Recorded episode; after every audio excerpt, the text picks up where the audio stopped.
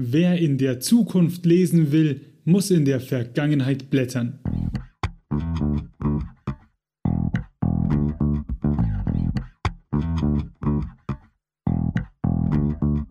Herzlich willkommen zu Lesen und Lesen lassen, dem Bücher- und Schreibpodcast mit Martin und Maxe. Wir wünschen viel Spaß mit dieser Folge.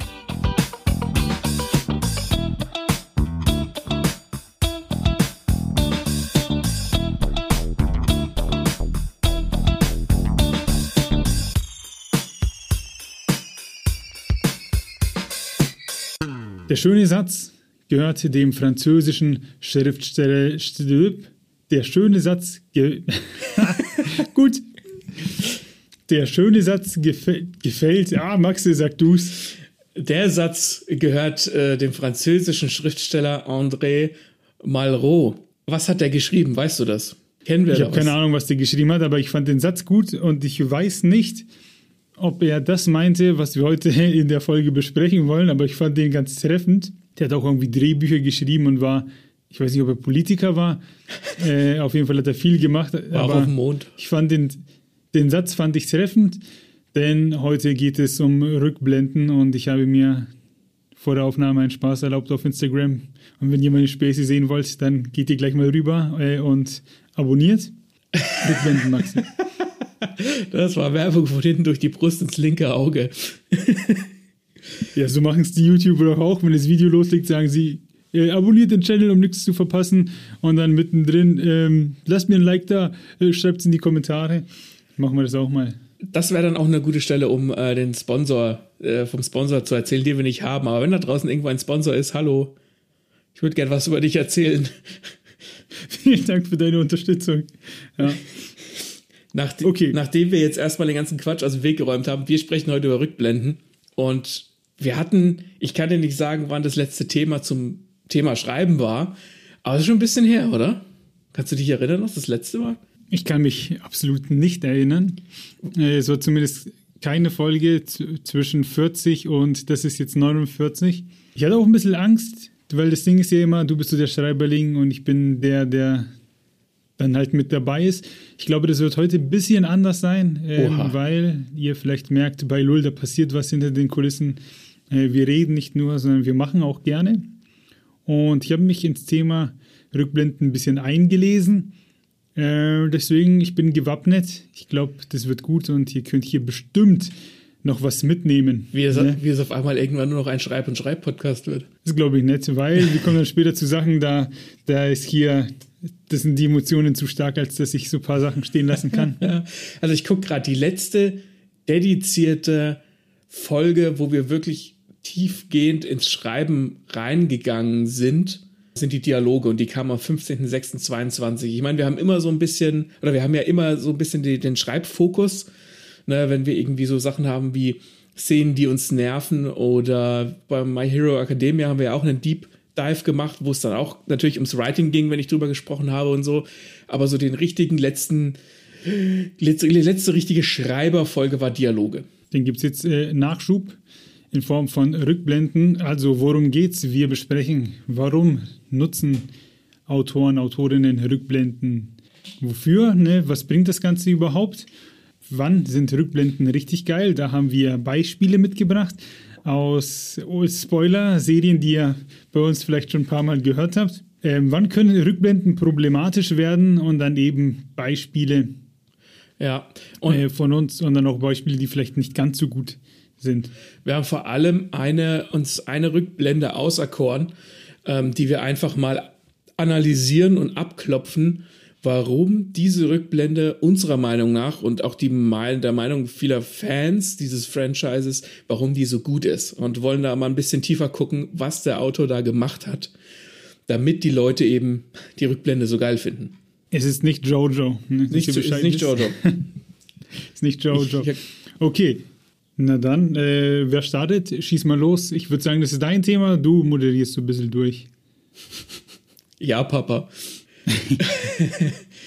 was, was ich mir als erstes aufgeschrieben habe, ist die Frage, warum überhaupt Rückblenden? Weil man sollte doch eine Geschichte eigentlich immer stringent nach vorne verfolgen, oder? Rückblenden sind oftmals dazu da, um Dinge in Kontext zu setzen. Es ist ja so, dass wenn wir ein Buch oder eine Geschichte lesen, dann ist es ja meistens nur ein, ein Schlaglicht aus dem, aus dem Leben eines Charakters, ne? Keine Ahnung. Wenn, du, wenn wir Herr der Ringe haben, dann wissen wir ja nicht, was Frodo vorher gemacht hat. Ne, das ist halt, es geht los. Äh, ich weiß, weiß gar nicht, wie alt Frodo an seinem äh, zu Beginn von Herr der Ringe ist, aber wir wissen ja nicht, was er vorher gemacht hat und wir wissen auch nicht unbedingt, was er danach gemacht hat. Das heißt, es ist immer nur ein Ausschnitt. Und Rückblenden dienen halt dazu, rein psychologisch, ähm, einen Kontext zu erarbeiten, um eine Figur besser verstehen zu können oder eine Begebenheit besser verstehen zu können oder das Worldbuilding besser verstehen zu können. Man bräuchte sie theoretisch nicht, weil man könnte natürlich auch argumentieren, eine Geschichte muss sich auch alleine tragen. Ähm, man kann Rückblenden natürlich aber auch äh, relativ clever einsetzen, dazu kommen wir später. Und ich habe mir hier ein Obacht aufgeschrieben und zwar ähm, gibt es Geschichten, die sind in eine Rahmenhandlung eingefasst. Ähm, das ist, um beim Herr der Ringe Beispiel zu bleiben, bei den Hobbit-Filmen ist es ja so, dass du am Anfang von der Hobbit, von dem, von dem Film, äh, nochmal siehst, wie Bilbo quasi Frodo erzählt, wie das damals war, wie er zum, zu, zu dem einen Ring gekommen ist. Das ist eine Rahmenhandlung und theoretisch ist die, die ganze Story dann eine Rückblende. Klar, weil jemand erzählt, ah ja, so war es früher. Stimmt, aber genau genommen ist es eigentlich dann ein auktorialer Erzähler, weil ähm, das wird immer so ein bisschen, äh, wie soll ich sagen, das ist eine Fehlannahme, dass ein auktorialer Erzähler automatisch ein Erzähler ist, der alles weiß.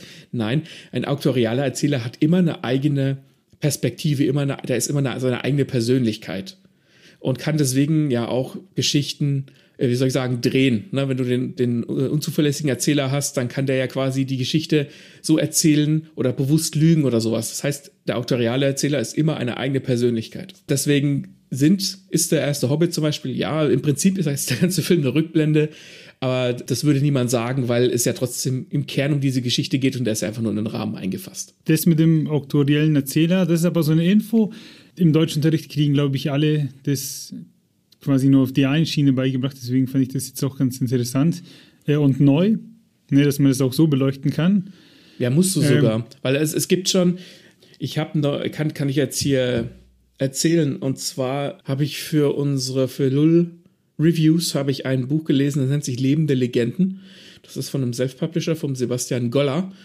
Und das war ein sehr unterhaltsames Buch äh, war im Ich-Erzähler geschrieben, aber der ist immer aus dem Ich-Erzähler rausgegangen und hat dann von ganz anderen Leuten erzählt, wie die irgendwelche Dinge erlebt haben in ihrer Kindheit. Das heißt, im Prinzip war das auch ein auktorialer Erzähler und ähm, es, ist, es ist eben nicht gleich so, dass wenn, wenn ein Autor oder eine Autorin auf einmal alle Gefühle preisgibt oder alles weiß, dann ist das kein auktorialer Erzähler, wenn es keiner, wenn er keine eigene Erzählebene, wenn er keine eigene erzählende Persönlichkeit ist, dann ist es eigentlich falsch.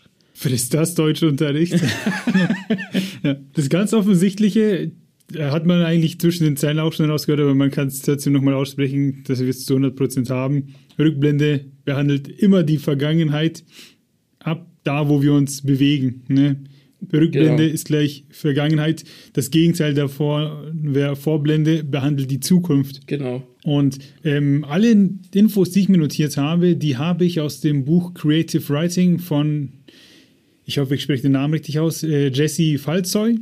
Äh, das ist ein Ratgeber eben zum Schreiben von einer Autorin und sie zum Beispiel sagt, äh, eine Rückblende muss genauso relevant sein wie die eigentliche Handlung und eben auch so aufgebaut haben, dass das äh, aufgebaut werden. Das hast du, glaube ich, auch so irgendwo stehen. Das heißt, man, man macht eine Rückblende nicht aus Spaß, ne, weil man es kann, sondern eine Rückblende hat Bewandtnis. Genau. Warum ist geklärt? Ja, wozu nutzen wir sie, Maxe?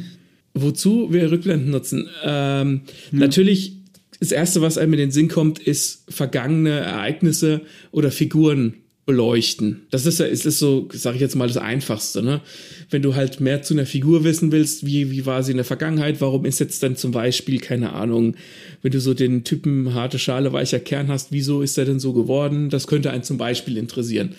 Und wie ich eben auch gesagt habe, das setzt manchmal Dinge in einen neuen Kontext, weil Leute sind ja nicht einfach so, wie sie sind. Das ist ja immer so ein bisschen, das vergessen wir auch im Alltag immer so ein bisschen. Ähm, wenn uns einer, ich sag jetzt mal, nervt, dann kennen wir nicht seine Vorgeschichte. Und das können wir in Büchern und Geschichten eben nachholen. Während du gesprochen hast, äh, kann mir doch ein Beispiel vielleicht für eine schlechte Rückblende äh, aus der Serie, die wir aber beide feiern. Mal schauen, ob ich, äh, ob ich das später bringe. Kann, aber mach weiter. Kann, du hast ja das Ding offen, du kannst es ja reinschreiben. Stimmt, ich kann es mich hier reinschreiben. Zum anderen können natürlich auch Informationen bewusst vorenthalten werden ähm, und dann in der Rückblende zu einem geeigneten Zeitpunkt nachgeliefert werden, wie so eine Art Twist. Äh, ich habe da jetzt kein, kein konkretes Beispiel, aber so, dass du halt denkst, dass jemand gut agiert und dann durch eine Rückblende wird klar, jemand hat nicht im Guten agiert. Das ist jetzt so ein Beispiel. Rückblenden können also Informationen auch bewusst vorenthalten und dann nachliefern, wenn sie halt am meisten zuschlagen. Es gibt auch Rückblenden, die haben ganz eigene Storylines. Das ist tatsächlich gar nichts, also es ist, ich will nicht sagen eher unüblich, aber man hat Rückblenden meistens nur in so, in so Schlaglichtern und immer nur so vereinzelt. Aber so eine richtige ganze Storyline in der Rückblende ist wahnsinnig schwierig zu etablieren, weil du ja dann im Prinzip parallel Geschichten, zwei Geschichten erzählst. Und die können ja nicht beide gleich gut sein, sozusagen, weil in erster Linie sind die Leser und Leserinnen ja daran interessiert, wie die Hauptgeschichte weitergeht. Das heißt, eine zweite in der Rückblende anfangen ist verdammt schwierig. Und ich habe mir hier äh, aufgeschrieben, der König, das ist, also ist die Königsdisziplin und der König in dieser Königsdisziplin ist, und darüber sprechen wir dann auch später noch, ist One Piece. Weil One Piece in seiner Laufzeit in der Rückblende so viel etabliert hat, dass du weißt, da ist, da ist so viel passiert und du kriegst aber immer nur so Häppchen mitge mitgeliefert. Das sind wie so, wie so Puzzleteile, die dann so an einzelne Stellen fallen. Und wenn sie das tun, beantworten sie oftmals ganz viele Fragen. Und das ist diese Königsdisziplin, das ist A, wahnsinnig schwierig, B, wahnsinnig komplex und C, hat man halt einfach meistens nie die Zeit, das zu machen. Und One Piece läuft halt einfach so lang, dass es das mittlerweile machen kann.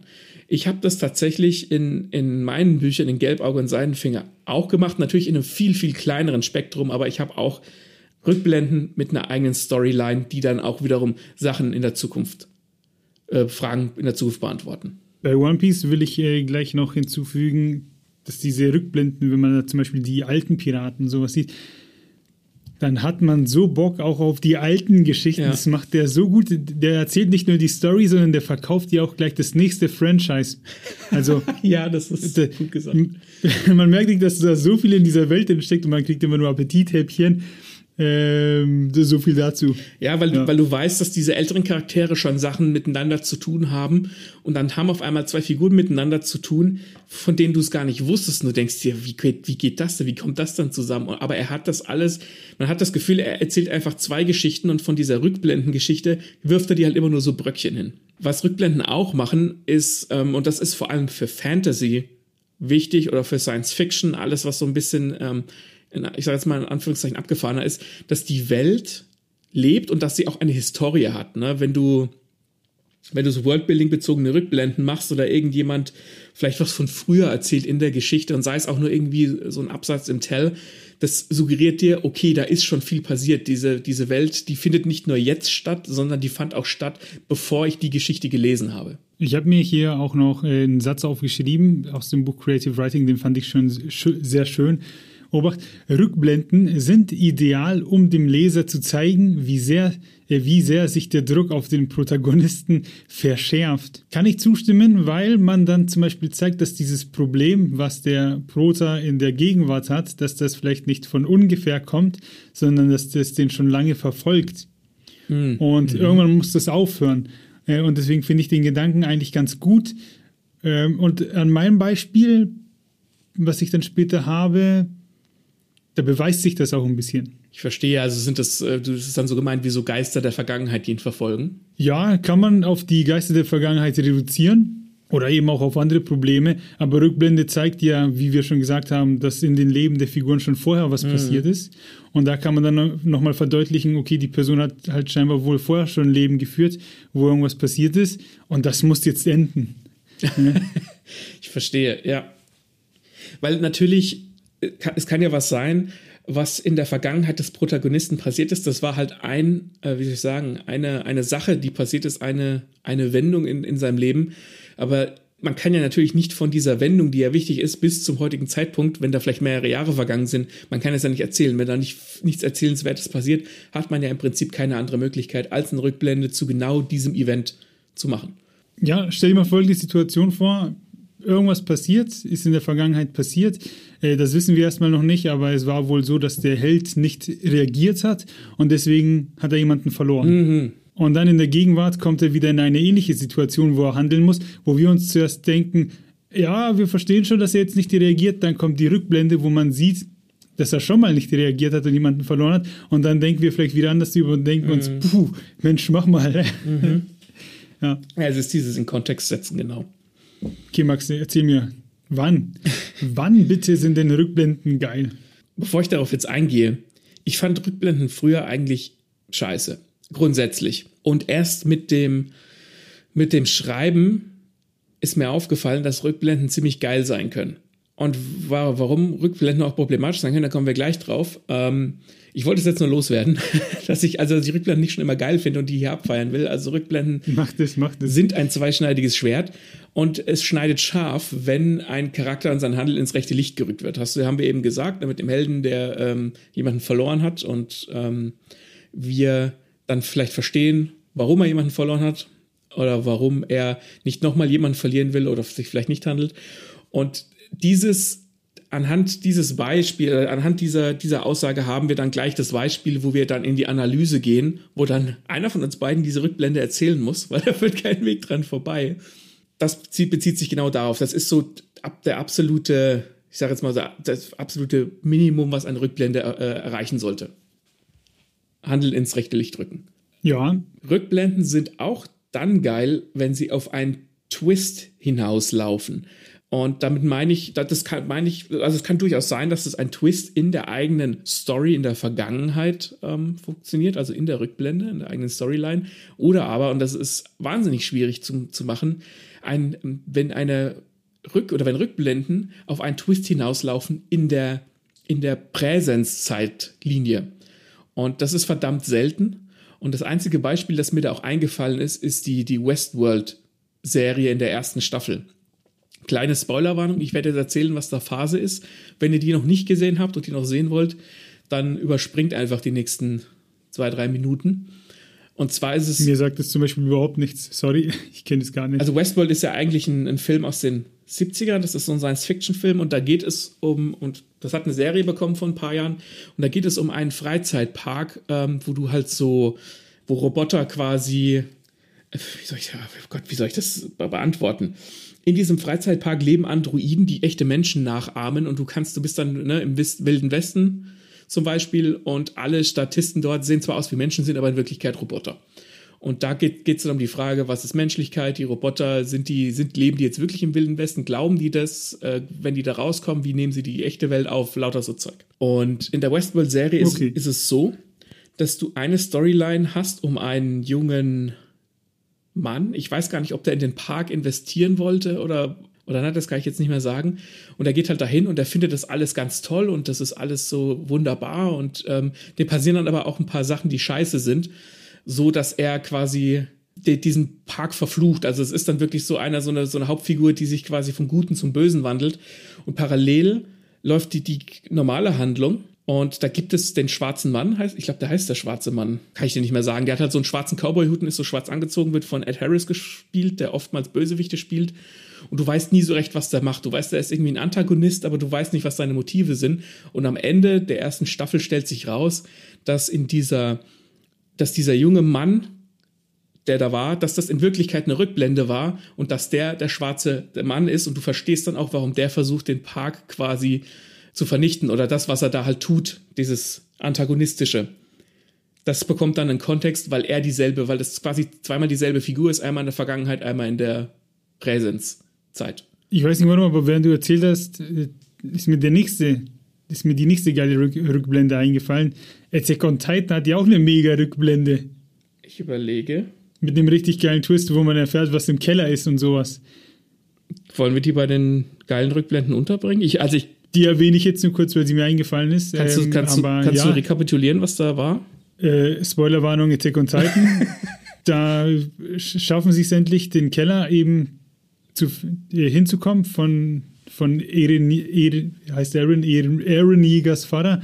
Und da stellt sich doch heraus, dass die auf der Insel quasi Gefangene sind, mhm. dass die da alle hin ah, ja. Ja. verdammt wurden und es auch noch ganz andere Menschen gibt und Titanen äh, werden quasi von den anderen Leuten benutzt. Da gibt es ja diese verschiedenen, ich nenne sie mal Nutztitanen.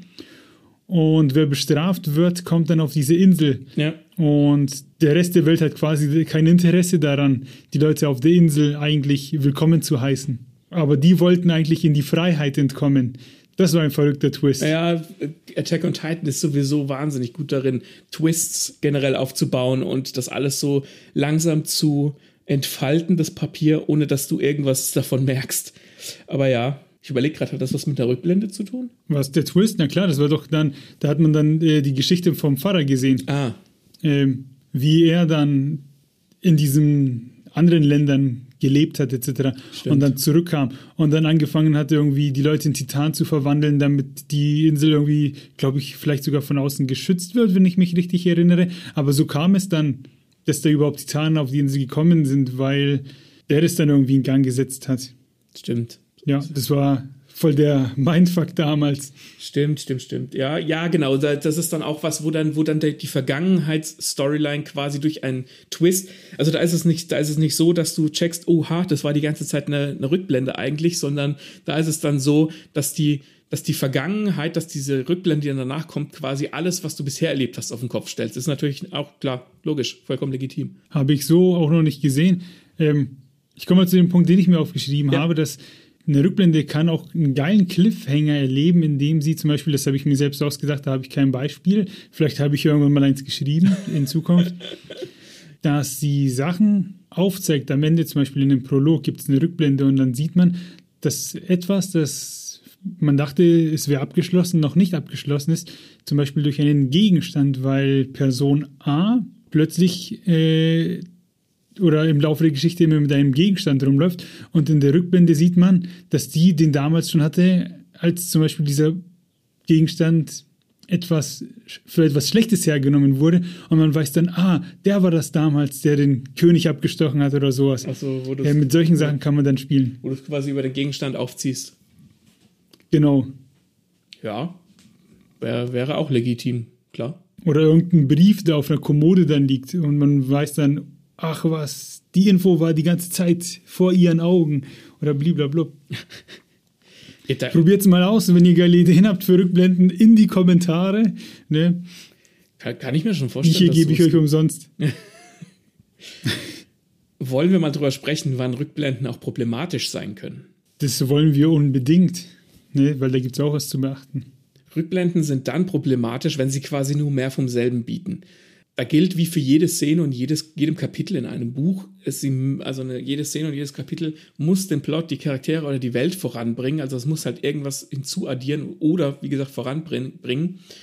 Und äh, zum Beispiel die Kindheit einer Figur beleuchten, wenn da jetzt gar nichts so wahnsinnig Spannendes passiert, was Auswirkungen auf die Zukunft hat, dann ist das nicht ausreichend. Und das war auch mein größtes Problem mit Rückblenden, bevor ich mit dem Schreiben angefangen habe. Und das konnte ich dann natürlich nicht genau sagen, warum, warum ich Rückblenden doof fand, weil ich nie drüber nachgedacht habe. Rückblenden werden oftmals verwendet, damit du einfach mehr von der Figur noch siehst. Ähm, und wenn, es kann ja sein, dass, dass eine Figur in der Geschichte irgendwas aus früher erzählt, im, im Tell, und dann irgendwann später entscheidet sich der Autor oder die Autorin, diese, diesen Tell nochmal auszuerzählen, aber du weißt schon, was da im Prinzip passiert ist, weswegen es nicht spannend ist. Also eine Rückblende einfach nur, damit man das Puzzle vollständig hat, ohne dass es irgendwas bringt, sollte man vermeiden. Punkt. Ja, Was bei habe ich auch so gelesen. was, was bei, bei Rückblenden sowieso grundsätzlich problematisch ist, immer wenn man eine Rückblende schreibt oder liest oder wenn eine Rückblende kommt, bremst es ja die aktuelle Handlung aus. Und das ist eigentlich immer grundsätzlich schlecht, weswegen Rückblenden auch sehr gut getimed sein müssen. Also genau genommen, blend, äh, genau genommen bremsen Rückblenden die Geschichte immer aus weswegen man die auch nicht in einer Klimax oder in einem Spannungshoch bringen sollte, ne? wenn es dann gerade super spannend ist und dann so, ja, äh, Werbeunterbrechung, es kommt jetzt eine Rückblende. Das sollte man nicht machen. Da habe hab ich nachher auch noch ein Negativbeispiel, das das ganz gerne macht. Und was da natürlich auch oft äh, gemacht wird, ein, ein viel genutztes Klischee oder eine viel genutzte Trope ist, eine Figur, die sterben wird, bekommt dann nochmal eine Rückblende, so kurz vorher, so nach dem Motto, ah ja, äh, es ist noch nicht emotional genug oder die Figur, ich habe das versäumt, also kriegt die Figur hier mal noch schnell eine Rückblende, um quasi noch mal ein paar extra Tränchen aus den Leser und Leserinnen Augen zu quetschen. Deswegen das ist mir vorhin äh, eingefallen von One Piece und zwar genau das passiert im Film One Piece Gold, wo der Ruffy kurz davor ist, den, den, wie sagt man, den Casino-Besitzer zu besiegen. Und dann sieht er quasi Ruffys Riesenfaust auf sich zukommen und dann gibt es diese kleinen, diesen kurzen Rück, diese kurze Rückblende darüber, wie er wohl in Armut gelebt hat und irgendwo gefangen war, wo man sagen will, ey, der hat auch so, das ist eigentlich kein schlechter Kerl, sondern Opfer seiner, mhm. seiner Umgebung, mhm. ähm, wo man noch schnell dem eine Persönlichkeit reindrücken wollte. Ja, und das ist, das ist schlecht, weil da ist der Zug schon längst abgefahren, weil wenn der kurz davor ist, der Bösewicht besiegt zu werden, dann ist es wurscht, dann kann die Rückblende auch noch so geil und noch so herzzerreißend sein, dann ist es wurscht, weil dann ist diese Figur ja passé. Sobald sie besiegt ist, ist sie egal, wenn sie jetzt nicht nochmal weiter drankommt in der Geschichte, aber in einem 90-Minuten-Film im Finale kommt diese Figur einfach nicht mehr dran. Und das ist, ja, also wenn, ich habe den Film auch gesehen, ich habe es jetzt gar nicht mehr so genau im Kopf, aber wenn du so, wenn man sowas hat, dann zeigt, dann ist das immer ein Zeichen eines Versäumnisses. Warum hat man denn zum Beispiel nicht die Geschichte, anstatt dass man die, diese Armut ne, zeigt von dem, warum hat man damit dann nicht die Geschichte zum Beispiel aufgemacht? Klar, gut, im Fall von einem, von einem One-Piece-Film willst du als erstes natürlich die Strohhutbande sehen. Logisch, deswegen gehst du ins Kino.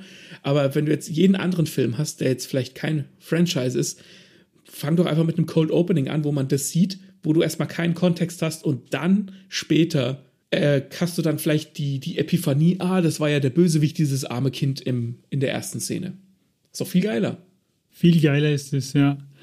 Ich bringe mal meine zwei Gedanken äh, vorher noch, bevor du deinen letzten bringst. Ist okay? Ja. Ich habe hier mir aufgeschrieben, ähm, ich, ich erzähle es mal nicht so, wie ich es mir aufgeschrieben habe, aber es ist wichtig, auf seine Zeitform zu achten beim Schreiben und dass man dem Leser auch begreifbar macht, wo er sich gerade befindet. Mhm. Denn wenn das alles so schwammig formuliert ist, dass man nicht weiß, ob äh, derjenige von dem Erlebnis von letzter Woche erzählt oder ob wir uns tatsächlich in einer Rückblende bewegen, mhm. kann das anstrengend sein und schwerfällig. Äh, deswegen darauf schauen, wie er dieses, ich nenne es mal Stilmittel Rückblende verwendet. Kann ich kurz einhaken? Das habe ich tatsächlich auch öfter, dadurch, dass ich ja auch Rückblenden verwende bei meinen Büchern.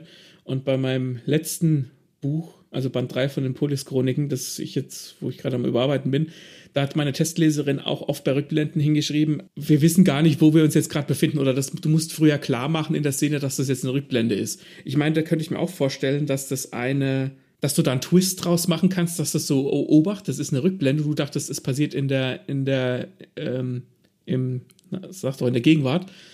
Aber das stimmt. Also je früher man klar macht, dass man sich hier in der Rückblende befindet, desto früher können sich die Leserinnen und Leser auch zurücklehnen, weil sie wissen, ah, okay, das ist eine Rückblende. Und einen habe ich, äh, ich glaube, eins zu eins so abgeschrieben aus dem Buch. Ein Satz, den fand ich richtig geil. Ein Schriftsteller bewegt seine Charaktere auf der Zeitschiene hin und her, wenn es erforderlich für das Verständnis der Geschichte ist. Eine hm. Rückblende hat ansonsten keine Berechtigung, sei sie auch noch so schön geschrieben. Ja, das bestätigt so ein bisschen, was wir euch jetzt die ganze Zeit ähm, erzählt haben, kurz und knackig zusammengefasst, aber es, ja, so ist es. Wir nehmen unseren Charakter und schieben ihn in die Vergangenheit und quasi auf demselben Weg, alles, was links passiert, muss rechts irgendeine Bewandtnis haben. Wunderbar formuliert, finde ich. Ja, ein letzten Punkt, der da auch so ein bisschen mit reinspielt, ist, äh, dass Geschichten durch Rückblenden natürlich auch aufgebläht werden. Das spielt auch mit damit rein, dass natürlich jede Szene, jedes Kapitel und jede Rückblende Bewandtnis haben muss. Aber je mehr, wie soll ich sagen, Ballast, je mehr Fett an dieser Geschichte dranhängt, desto mehr muss man sich da durchbeißen. Das heißt, wenn der, wenn der Plot dünn ist, dann hilft es auch nicht, wenn man da einfach eine Vergangenheit dran tackert, um die Story aufzublasen. Eine Rückblende muss sich also möglichst perfekt in die Geschichte einfügen, ohne dass es quasi extra Fluff, extra Ballast ist. Weißt du, was gar nicht belastend ist? Was ist gar nicht belastend? Dass One Piece mich seit mittlerweile 18 Jahren äh, begleitet und das ist der perfekte Übergang zu unserem Beispiel für die große Analyse. Oh Gott. Und das ist schon ein bisschen zu erzählen, deswegen würde ich sagen, jetzt teilen wir uns das auf. Ich fange vielleicht an und du ergänzt dann nachträglich. Ja, das finde ich gut. Also wir, wir werden jetzt eine Rückblende aus One Piece nehmen. Die findet relativ früh statt. Ich kann jetzt gar nicht sagen, in welchem Manga-Band das ist, aber ich würde jetzt mal sagen 6? 9, 10, 11. 19, 11? Okay. Das findet relativ früh statt, weswegen wir da jetzt auch nicht viel Geschichte drumherum erzählen müssen, weil die Rückblende für sich genommen gut ist. Also so wie sie da steht, sie steht für sich alleine. Und das ist eine Rückblende wie aus dem Lehrbuch. Und die werden wir jetzt ein bisschen analysieren. Und dazu wird der Martin jetzt, jetzt die Rückblende erzählen. Ich werde einhaken, wo es, geht. Und dann sprechen wir drüber, warum die Rückblende denn so emotional uns in den Hintern tritt. Und zwar geht es um die Figur Nami und während alle Strohhutpiraten sozusagen ihr Image haben, der Schwertkämpfer, der Kapitän, der Schütze etc., ist Nami eben die Diebin und wir lernen sie kennen als Diebin auf Piraten spezialisiert. Und als es zum ersten Mal fällt, fragen wir uns natürlich, ja, warum denn? Und es bleibt erstmal ungeklärt. Und in dieser Rückblende erhalten wir Antworten. In der Rückblende erfahren wir eben, woher Nami kommt. Wir wissen dass, beziehungsweise wir wissen dann, dass sie und ihre Schwester Nujiko von einer Marinesoldatin gerettet werden mit dem Namen Belmer. Und die leben eben in ihrem Dorf Krokus dann zu dritt in einem Haus in wirklich armen Verhältnissen. Und die Nami ist dann die jüngere von den beiden, richtig? Die ist, glaube mhm. ich, ein bisschen jünger. Ja, die ist jünger, ja, ja. Und die kriegt dann immer auch äh, die Klamotten von der Nojiko, wo sie ein bisschen traurig ist, weil sie will eigene Sachen, sie will Schmuck, sie will dies, sie will das, was halt Kinder quengeln halt, wenn sie was wollen. Und die Eltern können halt nicht unbedingt immer liefern. Und eines Tages kommen dann eben Fischmenschen ins Dorf und erpressen Schutzgeld von den Leuten. Ich glaube 50 Millionen, nee 50.000 Berry für Kinder und 100.000 Berry für Erwachsene. Ja. Das heißt 300.000 Berry regelmäßig für die arme Familie. 200.000. Und das wie viel? 200.000, zwei Kinder, A50. Was habe ich gesagt? 300. Ah, Entschuldigung, der, der 200.000. Sehr viel Geld für die kleine Familie und die Belmer kann es nicht zahlen. Deswegen möchte sie ihre Kinder verstecken. Meint, hm. flieht, ähm, versteckt euch, ich zahle meinen Betrag. Die riechen aber Lunte und stellen fest, hey, wieso ist denn hier für drei gedeckt etc. Und dann tut sie auch erstmal so, als hätte sie Gäste. Ähm, die Kinder wollen aber ihre Mutter nicht verschweigen. Das ist der erste, der erste emotionale Kracher. Und der Böse, der Along, sagt daneben, ah, ihr seid also doch zu dritt, also bitte mal den vollen Preis zahlen. Können sie nicht. Und Maxe, vielleicht übernimmst du den Teil, den würde ich gern hören, wie du ihn erzählst. Weil du es emotional nicht packst? Ja. Es ist dann so, dass diese Fischmenschenbande, und das sind schon mehrere Piraten, und die sind auch äh, dadurch, dass sie ja andersartig sind, also keine reinen Menschen sind, die schon beeindruckend und sehen gefährlich aus. Und die wollen dann eben das Geld haben und die, die Belmer möchte das Geld nicht zahlen und, und wehrt sich dann gegen die Piraten. Und es ist, es ist dann sogar so, dass die, ähm, die, die, äh, sie, vers sie versucht sich auch zu wehren mit einem Gewehr und so. Sie war Marinesoldatin und versucht das halt alles für ihre Kinder zu tun. Und ich habe mir auch aufgeschrieben, äh, Nami ist dann auch weggerannt ähm, vorher. Also die Kinder sind gar nicht da. Und die Mutter ist dann aber zu stolz, quasi, um für die Kinder zu zahlen und sich diesem Druck dieser Piraten herzugeben. Und die, die Konsequenz daraus ist, dass der Along die Belmer einfach erschießt. Und ähm, das trifft die Navi natürlich besonders hart, die dann immer gequengelt hat und äh, sie muss die Klamotten ihrer Schwester auftragen. Und sie hat nie so richtig verstanden, warum und überhaupt und warum sie immer so, so wenig zu essen haben, ne, wie Kinder das halt tun. Und der Along macht der Nami dann einen, einen, eine, ein Angebot, nämlich dass sie in seiner Bande beitritt und Seekarten zeichnet, weil sie das, weil sie halt gut zeichnen kann. Und die Nami schlägt ein und ist dann Teil dieser Along-Piratenbande und versucht in der Zwischenzeit ähm, Geld zusammenzukriegen, um das Dorf freizukaufen, weil Along ihr in Aussicht gestellt hat, wenn sie so und so viel Millionen Berry zusammenkriegt, kann sie das Dorf freikaufen. Und natürlich hat dadurch die Nami einen Hass auf Piraten entwickelt und stiehlt auch nur von Piraten, weil sie ja weiß, was passiert, ähm, wenn sie von Menschen stiehlt. Das hat sie ja selbst mitbekommen. Und genau, und so wurde sie quasi zu der Person, die sie ist. Sie stiehlt von Piraten, um ihr eigenes Dorf äh, freizukaufen unter der Herrschaft von Arlong und den Fischmenschen-Piraten. Stimmt, das habe ich falsch erzählt. Die Kinder waren gar nicht da und die wollten dann zu ihr, aber die Dorfbewohner haben die Kinder zurückgehalten. Genau. Was, genau, zurück, weil die wussten, was sonst passiert. Was, was in der Gegenwart auch noch wichtig zu wissen ist, die Nami ist der Teil der, der, der Strohhut-Piratenbande und die sind dann woanders, die sind auf so einem schwimmenden Restaurant und die Nami haut dann einfach ab, sodass du als Leser erstmal denkst, warum macht die das, warum lässt sie die im Stich?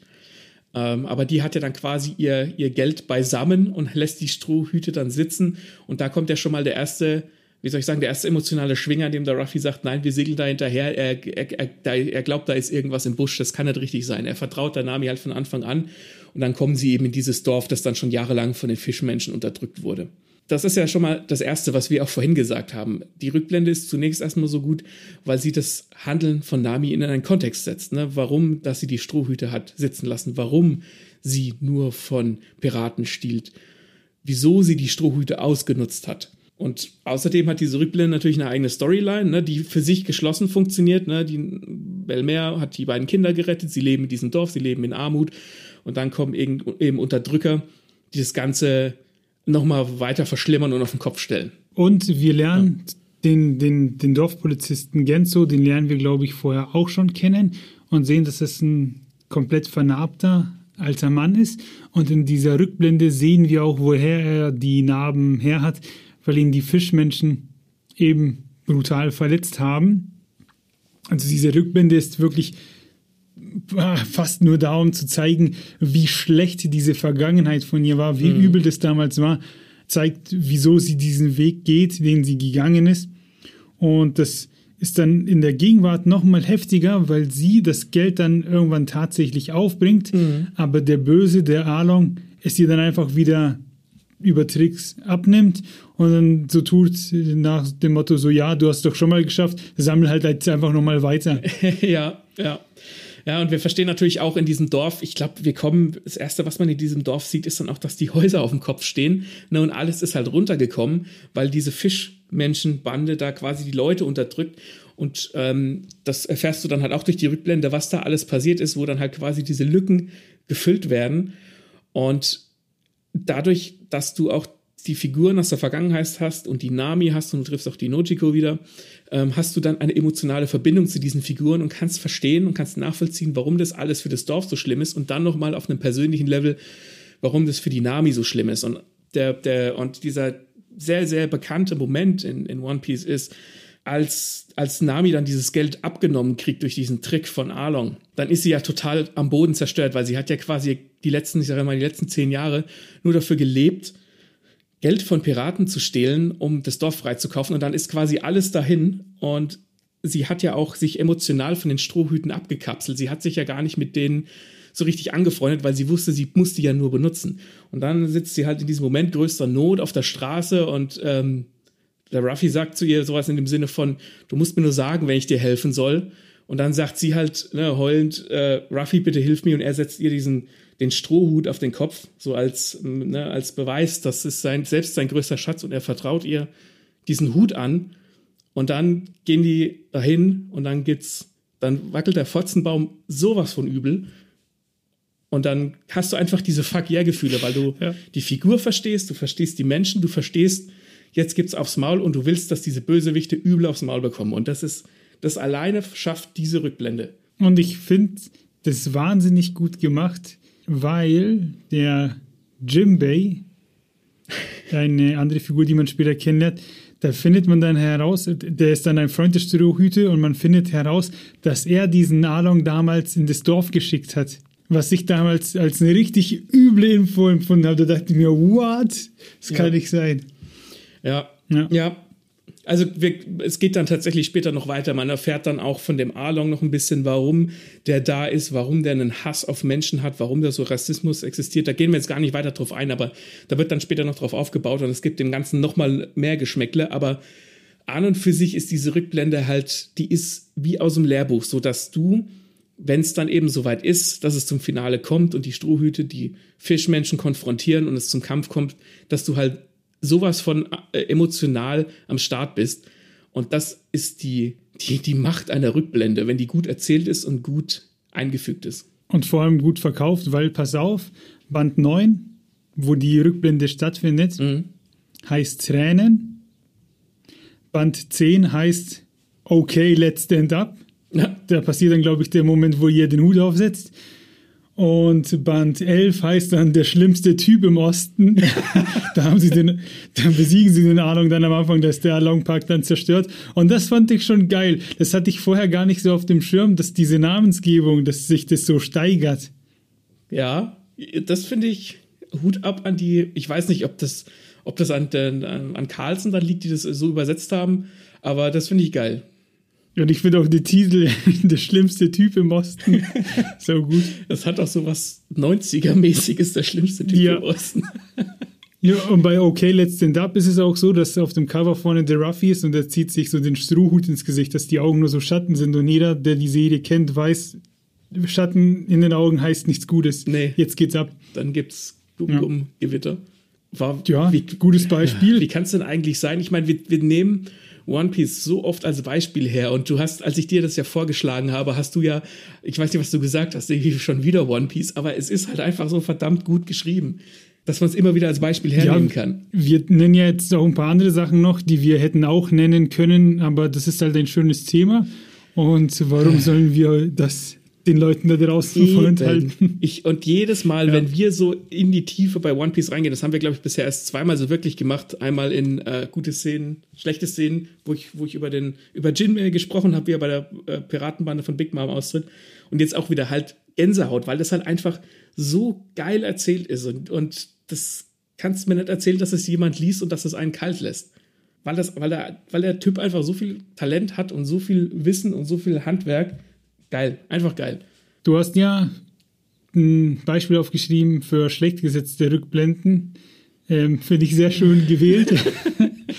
Normalerweise schimpfe ich da immer nur drüber, aber jetzt darfst du. Wo, was ist denn das? Harry Potter. Aber das ist, ja eigentlich, das ist ja eigentlich gut. Echt? Ja, ja, ja, ja. Ach so, ob du eine schlechte. Ach so, ich dachte, das hast du. Na Mann, da muss man den ganzen Part vorher streichen. Nee, egal, dann erzähl mir, warum es gut ist. Vielleicht muss ich wieder schimpfen. Ich kann aber natürlich dann auch was, noch was Schlechtes erzählen. Es gibt natürlich auch noch weitere Rückblenden, die, die gut sind und man hört das folgende Franchise bei uns normalerweise meistens nur, wenn wir drüber schimpfen. Aber hier ist es gut gemacht. Ähm, die Denkarien in Harry Potter, wo du dann wirklich, wo du dann, wo der Leser auch weiß, okay, der Harry benutzt dieses Denkarium und jetzt gibt's eine Rückblende. Also das ist, ich, das halte ich für durchaus clever, quasi eine In-Story-Erklärung einzubauen, warum denn jetzt was aus der Vergangenheit kommt. Das heißt, du beugst der Verwirrung schon mal gleich vor. Ist eine gute Idee, äh, kannst, kann man in Fantasy super umsetzen. Ist natürlich auch so ein bisschen, ja, klar, es ist plakativ, aber es ist wirkvoll. Und, und was diese Denkarien machen, die setzen auch wieder Kontext und man ver- versteht dann zum Teil auch, ich kann die, die, die Rückblenden jetzt gar nicht mehr im Einzelnen nachvollziehen, das ist viel zu lang her, dass ich das gelesen habe. Aber man bekommt zum Beispiel dann auch äh, ein, ein rechtes Licht auf Snapes Verhalten, warum der teilweise so ein Arschloch ist, warum er den Harry scheiße findet und so weiter. Da hat, da hat die J.K. Rowling Rückblenden wirklich gut eingesetzt, meiner Meinung nach. Kann ich gar nicht schimpfen. Das ist halt wirklich gut eingesetzt. Muss ich kleinlaut zugeben. Ja. Äh, ich ich gebe dir aber jetzt noch einen zum Schimpfen. Gib mir einen zum Und das Schimpfen. ist meine, mein, mein Hass. Nicht Hass, das ist zu viel gesagt, aber zurzeit läuft der Anime und wir machen, wir machen schon einen Hate-Watch. Also ich gucke das nicht, weil ich weil es gut finde, sondern ich gucke das, weil ich drüber schimpfen will. Und zwar Demon, Demon Slayer oder was? Ja. Also, oh Mann. Demon Slayer. Ähm, und bei Demon Slayer ist es so, dass Rückblenden auf zweierlei Art stattfinden. Einmal, um noch schnell zu erklären, warum der Tanjiro jetzt auf einmal noch irgendeinen Power-Up braucht, weil er sonst nicht schafft gegen den, seinen Gegner. Und das war ganz plakativ in, in dem Arc, da sind sie in so einem Rotlichtdistrikt, da kämpft er gegen so, einen, so eine Dämonin, die hat so Bänder, die kann die so ne, kontrollieren wie so Schlangen. Und da braucht er halt irgendwas mit Feuer. Und dann kommt, dann kämpfen die halt und dann mitten im Kampf, wirklich mitten auf dem Klimax, heißt es dann halt, Stopp, Rückblende, wo er dann äh, irgendwie so ein paar Minuten, wo wir dann sehen, wie er krank war und Fieber hatte, wie er dann so eine Feuertechnik entwickelt hat. Und ich dachte mir jetzt, das ist jetzt nicht dein Ernst, oder? Der hat Fieber und hat deswegen eine Feuertechnik draus entwickelt und das kommt genau jetzt, wo er es am ärgsten braucht. What? Also da habe ich gedacht, ich fall vom Glauben ab. Und was Demon Slayer auch immer macht, Demon Slayer schiebt seine Rückblenden für die Bösewichte, nicht für die Bösewichte oder für wichtige Charaktere, immer dann nach, wenn die schon tot sind. Warum? Da gibt es auch so eine Rückblende von, von, diesen, von, dieser, äh, von dieser Dämonin mit den Bändern. Die hat dann so einen Bruder, der ist auch so ganz abgemagert, dieser Dämon. Der sieht auch so ein bisschen gruselig aus. Und die sind dann schon besiegt. Und dann kommt die Rückblende, dass sie als Kinder halt ganz arm waren, wo ich dann sage, ja, aber meine Emotionen müssen doch vorher kommen. Die muss ich doch im Kampf haben. Ich muss doch die, die Figuren verstehen, wenn sie da sind und nicht, wenn sie schon passiert sind und tot sind. Das ist ein absolutes Negativbeispiel für furchtbar schlecht getimte Rückblenden. Vor allem nach dem, was wir hier jetzt die ganze Zeit erklärt haben, ist das dann auch für die Geschichte gar nicht mehr relevant. Ja, weil ja, es ist ja gut, wenn man Bösewichten eine Bewandtnis gibt. Und mir ist auch klar, dass nicht jeder, wie soll ich sagen, jeder Pimmelbösewicht auf gut Deutsch eine, eine, eine super Rückblende oder, Hintergrund braucht, damit er gut funktioniert. Ein Bösewicht kann auch einfach mal nur böse sein, das ist vollkommen okay. Aber dann eine Rückblende nachzuschieben zu einer Figur, die tot ist, zu einer Figur, die dann natürlich nicht mehr ähm, relevant ist und dann quasi noch meine Zeit zu stehlen, obwohl die Geschichte ja vorangehen könnte, das sind einfach drei Strikes und drei Strikes sind out. Kauft euch lieber One Piece. ja. Äh, äh, irgendwann, irgendwann werde ich Demon Slayer nochmal konsumieren und dann machen wir ein, eine große Rant-Folge über Demon Slayer. ja. Der Maxe hat hier aus Versehen etwas stehen als nicht ganz so gutes Beispiel, aber weil er es nicht besser wusste. und zwar Glas, Band 4 der dunklen Turmreihe von Stephen King. Und zwar ist dieses Buch in sich eine eigene Rückblende, ein ganzes Buch als Rückblende mit fast 900 Seiten hat das Buch. Boah, also vorher gibt es natürlich fett. vorher noch Gegenwart und hinten raus auch wieder ein bisschen Gegenwart, aber dazwischen bestimmt 800 Seiten Rückblende. Ist ein Buch für sich quasi. Und hier wird von der Hauptfigur Roland eine Episode aus seiner Jugend, die einer erzählt, äh, bei der er und seine Kumpanen allein und Cuthbert, ich glaube, so spricht man die aus. Ich hätte jetzt gesagt, ähm, Cuthbert oder Cuthbert. Cuthbert. Ähm, ja, und man hört diese Namen immer wieder in der Geschichte. Man fragt sich ja, wer waren die das? Und wenn die mit dem Roland unterwegs waren, dann müssen die auch cool gewesen sein und so. Und das wusste man bis zu diesem Zeitpunkt nicht. Und da wird es in einem bewiesen, weil die kommen alle in Aktion. Und Cuthbert ist sogar so einer innerhalb dieser Welt vom dunklen Turm. Ähm, kann man sagen, dass das der Twinner von Eddie ist, also einer der in der Gegenwart, mit dem Roland unterwegs ist. Das heißt, da herrscht eine ziemliche Verbindung zwischen mhm. Cuthbert in der Vergangenheit und eine ziemliche Verbindung zwischen Roland und Eddie in der Gegenwart. Die mögen sich, ne? Sind sie quasi wichtige Personen für sich. Mhm. Und während dieser Geschichte in der Vergangenheit, während die da in so einem Ort sind, wo sie unter falschem Vorwand hingeschickt werden und quasi was erledigen müssen, lernen die drei, die drei kennen. Und der Roland verliebt sich zum ersten und zum letzten Mal in seinem Leben. Und der Roland ist, wenn man die Bücher liest, immer ein sehr distanzierter, kühler und der Turm ist das Wichtigste und da müssen wir hin und er hat keine Zeit quasi, sich eine Frau zu suchen, sage ich mal. Aber als junger Mann hat er sich verliebt und er streitet sich sogar wegen der Liebe auch mit seinen Freunden und sowas. Gibt es ein bisschen Zoff, was man so von ihm nie gedacht hätte. Und dann passiert ganz viel. Also, das ist wirklich eine richtig krasse Geschichte, die ich euch jetzt nicht ganz erläutern muss, aber da gibt es eine Hexe, eine Glaskugel etc. Und Angst, Tod, Verderben, eine Schlucht, die die Leute ruft, damit sie quasi runterspringen und sowas. Auf jeden Fall ist es dann so, dass eine Schlüsselsituation passiert und der Roland ist ab da besessen nach der, äh, ja, nach der Suche des dunklen Turms. Den muss er finden. Da muss er hin. Und seine Freundin, in die er über beide Ohren verliebt ist, wo er sich sogar mit seinen Freunden gestritten hat, die gerät in Bedrängnis, die wird vom Dorf äh, gefangen genommen und wird verbrannt. Und er eilt ihr nicht zur Rettung, obwohl er es könnte, weil er zum Turm muss. Und der Sache widmet er sich lieber.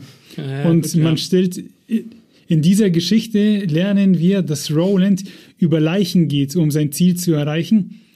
Äh, und jetzt fetter Spoiler, wer die Reihe noch lesen möchte und jetzt erst bei Band 5 ist, ganz kurz weghören ähm, nach und nach sterben auch alle anderen Figuren, die ihn begleiten, so dass er zum Schluss alleine am dunklen Turm ist, ohne seine Gefährten. Okay. Und man, man lernt unheimlich viel über den in einer richtig cool verpackten Geschichte, die richtig Stephen King-like ist.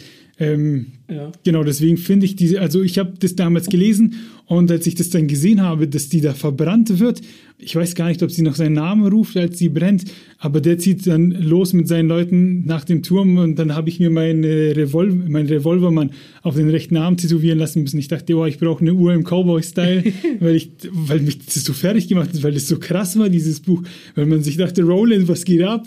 Das ganze Buch über wird diese Liebesgeschichte aufgebaut quasi, ne? Und dann lässt er die links liegen. Der Turm ist es.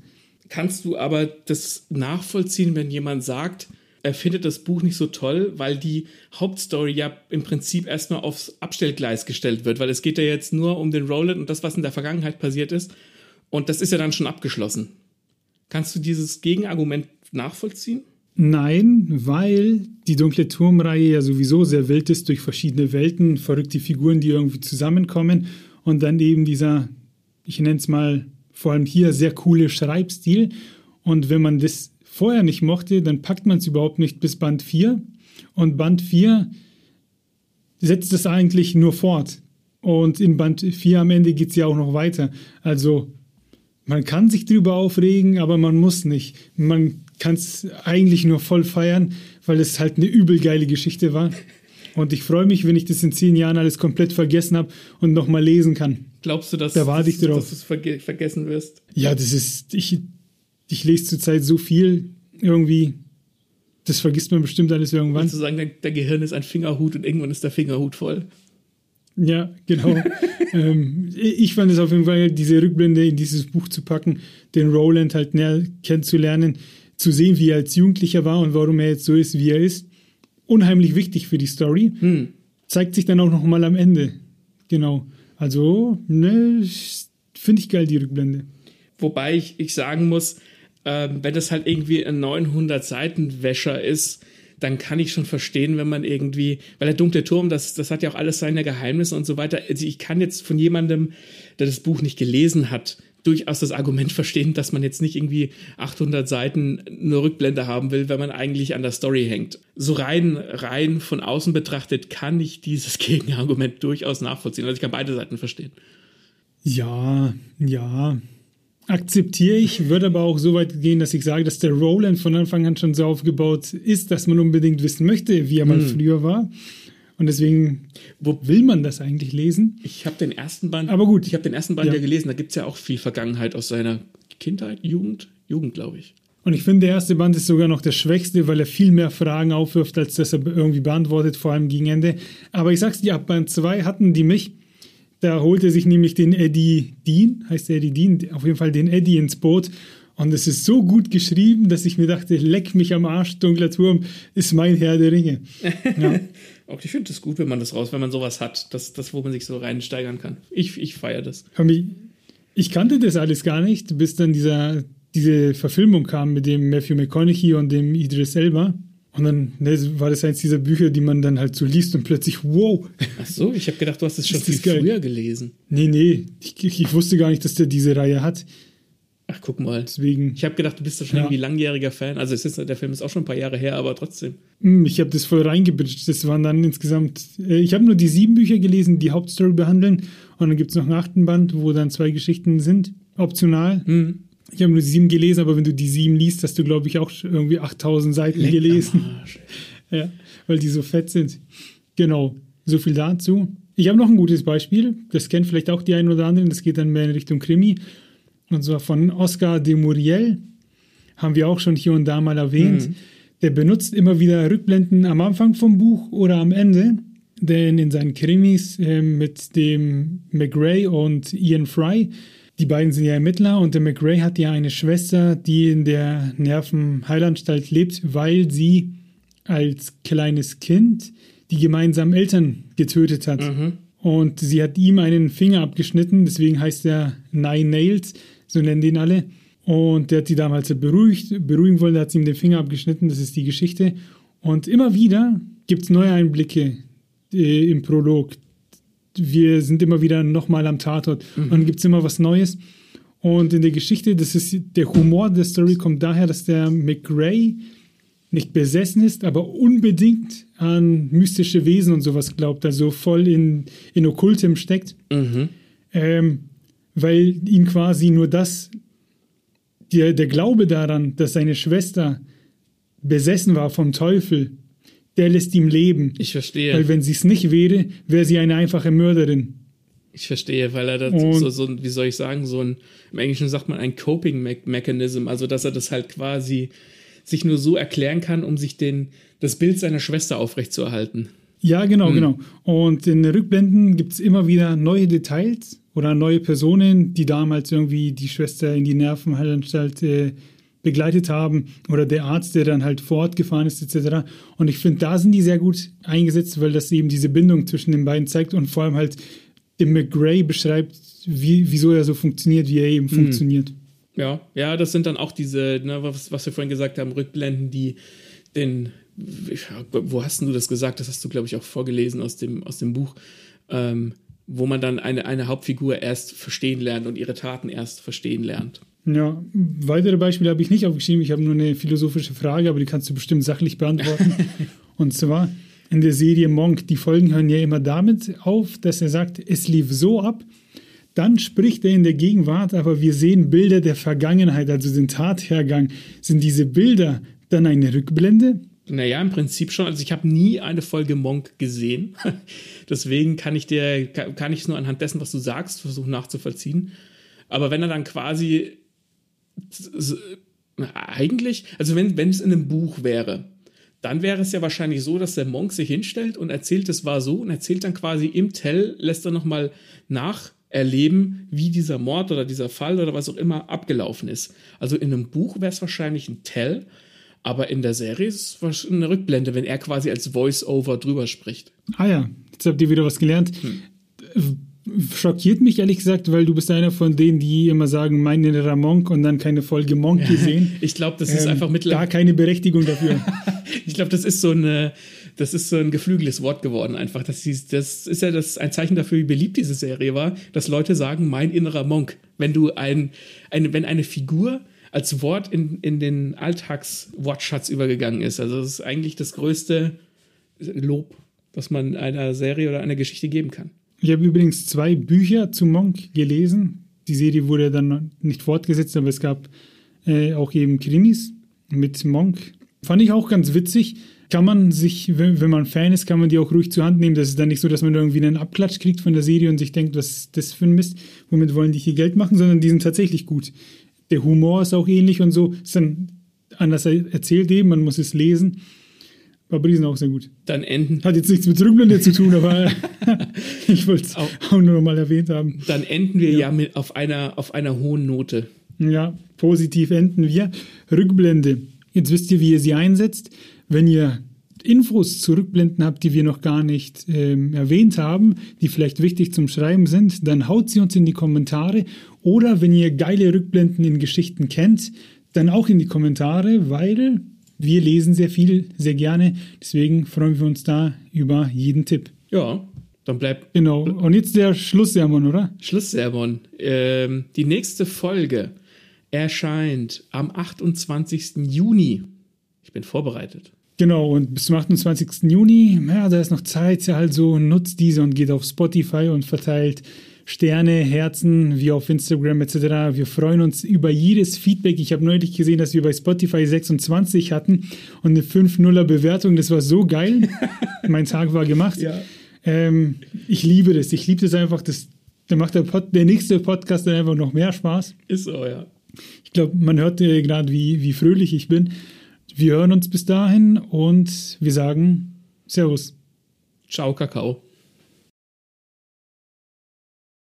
In meinem Freundeskreis bin ich bekannt dafür, dass ich nichts Scharfes essen kann. Also nicht, dass ich es nicht vertrage und gleich so, "Uh, mein Magen, ich mache Lulu, äh, hab Angst und weine, sondern wenn es schon auf meiner Zunge ist, sind mir sch- scharfe Sachen einfach zu scharf. Und das fängt schon bei sehr kleinen an. In meinem Freundeskreis gibt es den Running Gag, dass mir süßer Senf zu scharf ist. und es kommt daher, dass wir mal auf dem Dingens waren, auf dem Christkindlesmarkt und dann haben wir uns Bratwurstbrötchen geholt und frag mich nicht warum. Das war halt normaler Löwensenf oder wie er heißt. Ne? Ja. der mittelscharfe. Und ich beiße es in das Brötchen und es war halt einfach scharf. Nicht so scharf, dass es mich umgebracht hat, aber ich hab, es hat halt so gebitzelt auf der Zunge und war halt scharf. Und alle so, ja, jetzt übertreib mal nicht. Ähm, aber seitdem heißt es immer, süßer Senf ist mir zu scharf. Aber hast du dich ja. dann auf den Boden gelegt und Lulu gemacht? Auf den Christkind? Nee, habe ich nicht. Aber wirklich so, keine Ahnung, nennen wir irgendwas normal scharfes, was normale Menschen essen können. Und wenn ich das esse, dann heule ich sofort, dann werden meine Ohren rot, packe ich gar nicht und dann bin ich erstmal für die nächsten 15 Minuten zu nichts zu gebrauchen.